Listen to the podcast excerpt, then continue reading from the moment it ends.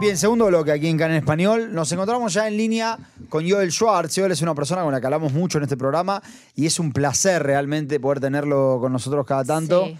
Para, para discutir diferentes cosas. Este, en este caso queremos hablar un poquito sobre la sociedad israelí ante la guerra, esta sociedad israelí ante la guerra. Sí.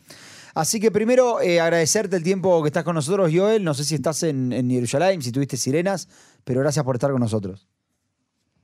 Hola Johnny y Jessica, gracias a ustedes por la invitación. No, no estuve en Jerusalén, estaba escuchando ahora de las sirenas que hubo en los últimos minutos. Exactamente. Bueno, Joel, nosotros veníamos hablando con vos anteriormente todo el tema de la grieta, ¿no? ¿Cómo ves esta grieta en este contexto de guerra hoy en día? Así ya arranquemos que tenemos poco tiempo. Sí, me estaba acordando justamente que la última vez que hablamos fue dos o tres días antes de- del 7 de septiembre, del 7 de octubre, digo. sí. Eh, medio que pasó un terremoto en el medio, ¿sí? Mm. claro. Eh, hay, un, hay una frase de Lyotard, un famoso filósofo francés, que hablando del holocausto dice que Auschwitz fue un terremoto que destruyó sus propios instrumentos de medición. Me parece que un poco lo que pasó este hace tres semanas se podría aplicar el mismo concepto. Eh, porque muchas cosas, muchas certezas, creo que eh, han sido puestas eh, entre entre paréntesis, entre comillas y por lo menos entre signos de pregunta. Eh, sin embargo, creo que eh, esa grieta de la que nosotros veníamos hablando, esa discusión por el, el espíritu de la sociedad israelí, eh, sigue burbujeando, sigue en ebullición abajo de eh, una situación de guerra que obviamente nos obliga a todos a replantearnos muchas cosas, ¿sí? Frente a un enemigo eh, cruel, un enemigo salvaje, un enemigo absolutamente eh, con el cual no hay ningún tipo de reconciliación posible, eh, tampoco hay ningún tipo de diferenciación, ¿sí? Los que estamos de un lado y los que estamos del otro lado de la grieta somos igualmente eh, target, somos igualmente Sí, objetivos claro, de sí. ese enemigo. Entonces ahí no hay ningún tipo de diferenciación y naturalmente hay un proceso de de una unidad de facto de la sociedad israelí frente a lo que sucede, lo que no quiere decir que en el plano de las ideas, ni siquiera en el plano de las expectativas de lo que va a pasar después, estemos unificados. Ahora, Joel, ahí es donde me quiero concentrar, en el tema de las expectativas, porque durante, durante los primeros días de la guerra se habló mucho de, bueno, ahora vamos a entrar a Gaza, ahora vamos a... Y, parecía que eso no sucedía y parecía que eso también la espera, la ansiedad era como medio utilizada políticamente en su momento. De hecho, vimos que Netanyahu salió a criticar al sistema de seguridad, Gantz dijo no es momento. ¿Qué, qué es lo que está pasando en ese sentido en la sociedad? ¿La creencia en los sistemas de seguridad? ¿Qué es lo que está sucediendo? Bueno, mira, nosotros estamos eh, asistiendo frente a una crisis de confianza, o sea, sobre esto creo que, no- si bien no creo que haya ningún estudio serio todavía, yo creo que es algo que, que ya se puede afirmar con total seguridad. Hay una crisis de confianza en el sistema. El sistema entendido en primer lugar como el sistema de seguridad que debía darnos protección y debía impedir que una cosa como esto pasase y en segundo lugar el Estado como el Estado protector que bueno, pasó lo que pasó, hasta qué punto el Estado tiene la eficiencia, la celeridad y los medios para hacerse cargo. Lo que nosotros vemos en estas últimas semanas es una enorme eh, una enorme eh, eh, organización de la sociedad civil a través de todo tipo de organizaciones, incluyendo y sobre todo las organizaciones que en su momento representaban la protesta, pero no solo, frente a cierto grado de impotencia del Estado, sí, de lo cual se está hablando, creo que en todos los medios de comunicación, eh, en hebreo se está hablando de esa impotencia del Estado para dar respuestas, no solo respuestas en lo militar, sí, que eso digamos que después de una primera de una, de una primera sorpresa estamos ahora en un plano diferente cuando parece que sí hay un plan y parece que sí hay una estrategia por lo menos de las primeras etapas de lo que se va a hacer pero fundamentalmente en el plano de lo civil, sí, en el plano del apoyo a la sociedad civil frente a una situación traumática como la que estamos viviendo. Claro, pero, pero quiero, quiero entender una cosa que me parece que, es muy, muy importante para, para, llegar al punto. ¿Vos ves que, que ese Estado que no está presente rompió un mito, digamos, que, que, era el mito del Estado te cuida, del Estado que, del ejército poderoso? Eh, yo creo que sí. yo creo que se rompió un mito y, a ver, más allá de lo que yo creo, es lo que está diciendo gente que vivía en eh, alrededor de Gaza y que está diciendo eh, yo no vuelvo hasta que pasen tales y tales cosas que no creo que pasen y aquellos que te dicen yo no vuelvo, o sea, no vuelvo porque el Estado no está en condiciones, ha demostrado que no está en condiciones de darme a mí y a mi familia la seguridad que, eh, que nos merecemos, ¿sí? Como ciudadanos del Estado de Israel. O sea, en ese sentido, de alguna manera lo que pasó, si puedo retomar un poquito algo que hablamos hace algunas semanas, lo que pasó el 7 de octubre refuerza un sentimiento de ruptura con aquello que nosotros ya muchas veces hemos llamado el contrato social de los israelíes, ¿sí?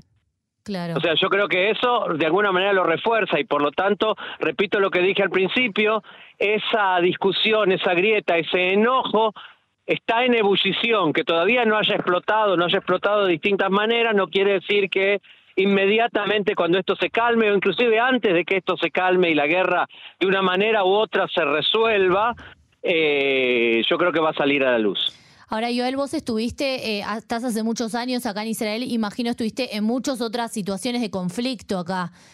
¿Cómo ves la diferencia con este conflicto de hoy en día, con esta guerra? Bueno, yo creo que lo principal es que eh, es esto que decíamos antes, si es la pérdida de confianza en el sistema como tal. Porque vamos a decir una cosa, eh, a partir de 1982, a partir de la, de la primera guerra del Líbano, se acabaron las guerras que son consenso absoluto en Israel, ¿sí? Mm. Eh, yo no viví en Israel, no viví el 82, tampoco viví el eh, 73, sí, que yo era un niño, que fue la guerra de Yom Kippur, cuando de alguna manera por primera vez se produjo ese quiebre de confianza en el sistema.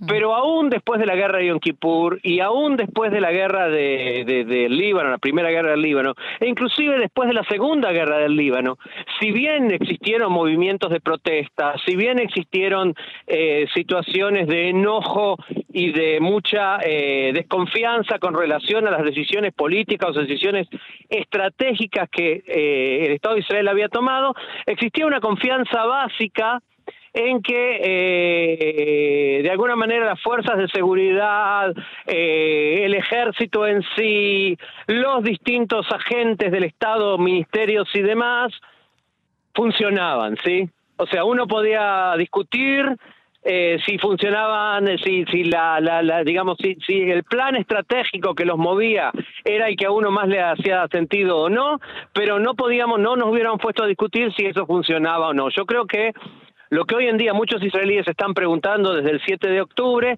es si eso realmente funciona o por qué no funcionó cuando tuvo que funcionar. O sea, una, una pregunta más básica, decís vos.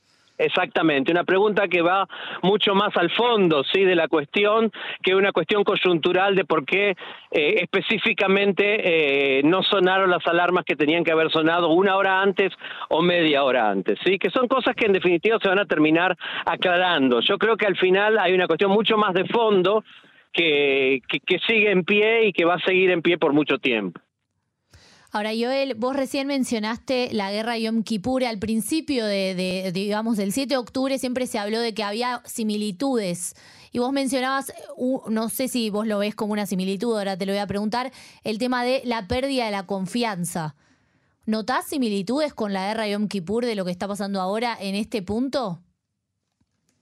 Eh, yo creo que sí, y, noto muchas diferencias también, ¿sí? Mm. Eh, en primer lugar, yo creo que eh, la guerra de Yom Kippur la sorpresa es una similitud, ¿sí? El hecho de que hubo una, de que hay lo que se llamó en hebreo la concepción, ¿no? La concepcia, como decimos en hebreo con relación a que los países árabes no iban a atacar, que los países árabes estaban eh, advertidos y debilitados, que iba a pasar tiempo antes de que estuvieran en condiciones de emprender una nueva guerra. Toda una serie de factores que las capacidades militares y de inteligencia de Israel eran tales que de cualquier forma íbamos a tener tiempo de organizarnos si llegaba a haber un intento de ataque, cosa que no sucedió en la guerra de Yom Kippur y que tampoco sucedió ahora, ¿sí? O sea, esa cuestión de la, la concepción política que está por atrás de las decisiones militares o de las decisiones de inteligencia, yo creo que es una similitud. Eh, lamentablemente yo creo que la, la diferencia es que eh, el, la sensación, por lo menos la sensación mía y de mucha gente con la que hablo, es que el Estado en 1973 tal vez era un país más chico, tal vez era un país menos complejo, tal vez era un país más eh, heterogéneo, más homogéneo de lo que es hoy en día, pero en 1973, después del primer sopapo, después de la primera cachetada, el Estado se puso de pie y asumió el control de lo que estaba pasando. Y la sensación que tengo hoy es que eh, eso no termina de pasar. ¿sí? Hoy a la mañana en el periódico de Marker, eh, que es un periódico de oposición, digamos que pertenece al grupo Aretz, pero que de alguna manera sí representa una visión que mucha gente tiene, es un periódico económico. En el periódico de Marker la tapa mostraba las fotos de los diferentes ministros y explicaba en qué áreas esos ministros no están actuando como deberían en función de la actual situación de guerra. En todas las áreas, no solamente lo que tiene que ver con lo específicamente militar. Por otro lado, si queremos reforzar esto que acabo de decir, Nunca en la historia de Israel existió una tutela tan grande de, lo militar, de lo de seguridad, por parte de los Estados Unidos como estamos viviendo hoy en día, ¿sí? Mm. O sea, daría la sensación, por lo menos daba la sensación en, la última, en los primeros días de la guerra hasta la última semana, de que esta operación militar está siendo codirigida entre Israel y Estados Unidos, cosa que nunca pasó en el en el qué, pasado. ¿qué, reflexión te merece a vos esto de que en este caso Estados Unidos e Israel estén codirigiendo una operación militar? Mira, yo creo que hay dos hay dos explicaciones, debe haber muchas más, ¿sí? Yo modestamente creo que hay dos explicaciones que no son eh, excluyentes la una de la otra. La primera, que es la, la, la más obvia, es que Estados Unidos está acá para disuadir a otros a otros digamos eh, agentes o a otros actores de eh, meterse en el conflicto sí llámese Hezbollah llámese algún eventual ejército sirio llámese eh, directamente Irán de una manera o de otra. Yo creo que una de las funciones de la presencia norteamericana es esa. Yo creo que la otra función es dar un espaldarazo a Israel y al mismo tiempo guiar a un gobierno que tal vez no despierta toda la confianza eh, del gobierno norteamericano hoy en día, de la administración de Biden hoy en día, con respecto a qué es lo que qué es lo que puede llegar a hacer y no hacer. O sea, estamos recibiendo por un lado un apoyo inusitado en términos inclusive de tropas, de movilización de portaaviones, de todo lo que estamos viendo todos los días, y junto con eso yo creo que hay un discurso de controlar eh, y de alguna manera minimizar daños a futuro de lo que puede llegar a ser un gobierno israelí que hasta hace tres semanas no despertaba ninguna confianza a la administración Biden. No creo que cambió como consecuencia del ataque del 7 de octubre. ¿Y como consecuencia de la entrada de Gantz? Porque era lo que, de lo que hablábamos, en un momento hablábamos, bueno, capaz que la entrada de Gantz le iba a dar este gobierno, digo, sucedió más o menos. que Netanyahu quería también en su, en su, momento. Bueno, yo creo que Gantz de alguna manera tiene esa función dentro del gobierno, eh, darle, digamos, una, un grado de solidez eh, y de mayor apoyo público. No sé si ustedes vieron o comentaron en el programa, hoy Gantz sacó un llamado a la población eh, inclusive a la población árabe, israelí, sí, diciendo somos todos, eh, estamos siendo todos, estamos todos bajo ataque. De alguna manera, Gantz habla como el primer ministro para la gente, para la sociedad, eh, en una situación en la cual hay en muchos sectores de la sociedad israelí, y no solamente en los sectores que no votaron este gobierno, también en los que votaron este gobierno hay una sensación de orfandad. Hay una sensación de un gobierno que actúa despacio, que actúa insuficientemente, que no es suficiente lo que hace, más allá de las promesas y que eh, no está dando todas las respuestas en decenas de áreas, ¿sí? Desde la ayuda económica básica hasta el hecho de que chicos que hace tres semanas tendrían que haber vuelto a clases y todavía no vieron un maestro, ni por Zoom, ni personalmente, ni de ninguna manera. Entonces, eh, digamos, eso es el Estado, eso es lo que tiene que hacer el Estado. Ahora, Joel, ¿cómo es el tema de la retórica que, se está manejando ahora acá en la guerra? Porque decíamos con, con, Johnny en los últimos programas que estamos siempre, vamos a ganar, vamos a ganar, y en, en el plano de la acción e, es, distinto. ¿Cómo, ¿Cómo lo ves vos eso? Mira, yo, yo diferencio, eh, hay que diferenciar tres planos, ¿sí? Hay un plano que es el plano de la gente, las redes sociales, los... Eh, lo que se juega entre las redes sociales y las, eh, las opiniones o las iniciativas partisanas de gente bien intencionada, queriendo hacer asbará o queriendo explicar. Eso es un plano en el cual hay una retórica claramente belicista, claramente de eh, va a derrotar a sus enemigos y los vamos a aplastar y demás. Hay otro plano que es el plano del gobierno, que es un plano mucho más... Eh, mucho más, digamos así, eh, ambivalente, ¿sí? Donde por un lado hay una retórica de, de, de, de, de, derrota de un enemigo, pero cuando hay que transformar esa derrota en un plano concreto de qué significa eso, como dicen ustedes, ok, ¿Qué significa derrota? ¿Qué significa ganar en esta guerra? ¿Cuál sería el triunfo en esta guerra? ¿Y desde qué lugar vamos a ganar? Vamos a ganar desde el lugar de que hay 239 israelíes desaparecidos, chupados en la franja de Gaza, para usar una palabra que estaba de moda en los años 70 en la Argentina eh, y que vamos a conseguir liberarlos con vida, vamos a ganar porque el Hamas no va a gobernar más en Gaza, vamos a gobernar, vamos a ganar porque no va a existir más el Hamas, son cosas diferentes, ¿sí? Son cosas diferentes y no siempre o no necesariamente son todas eh, coincidentes. Después está el plano de aquello que, eh, que, que hace el ejército, sí, o sea, nosotros todas las noches tenemos, por un lado, eh, declaraciones de políticos o de gente que está afín al gobierno y por otro lado tenemos lo que dice el vocero del ejército que de una forma muy pausada y muy sistemática y muy profesional nos va mostrando lo que se hizo durante el día sin dar demasiadas expectativas de qué es lo que se va a hacer a futuro, ¿sí? Continuamos, estas son las distintas etapas, pero sin dar demasiada expectativa de lo que se va a hacer a futuro, que me parece que es lo correcto en el caso de la función de él. Claro, pero bueno, la, duda es si entre ellos saben qué es lo que se va a hacer. Eh, Joel, te quiero hacer una pregunta, nos quedan dos minutos, pero te la quiero hacer esta pregunta.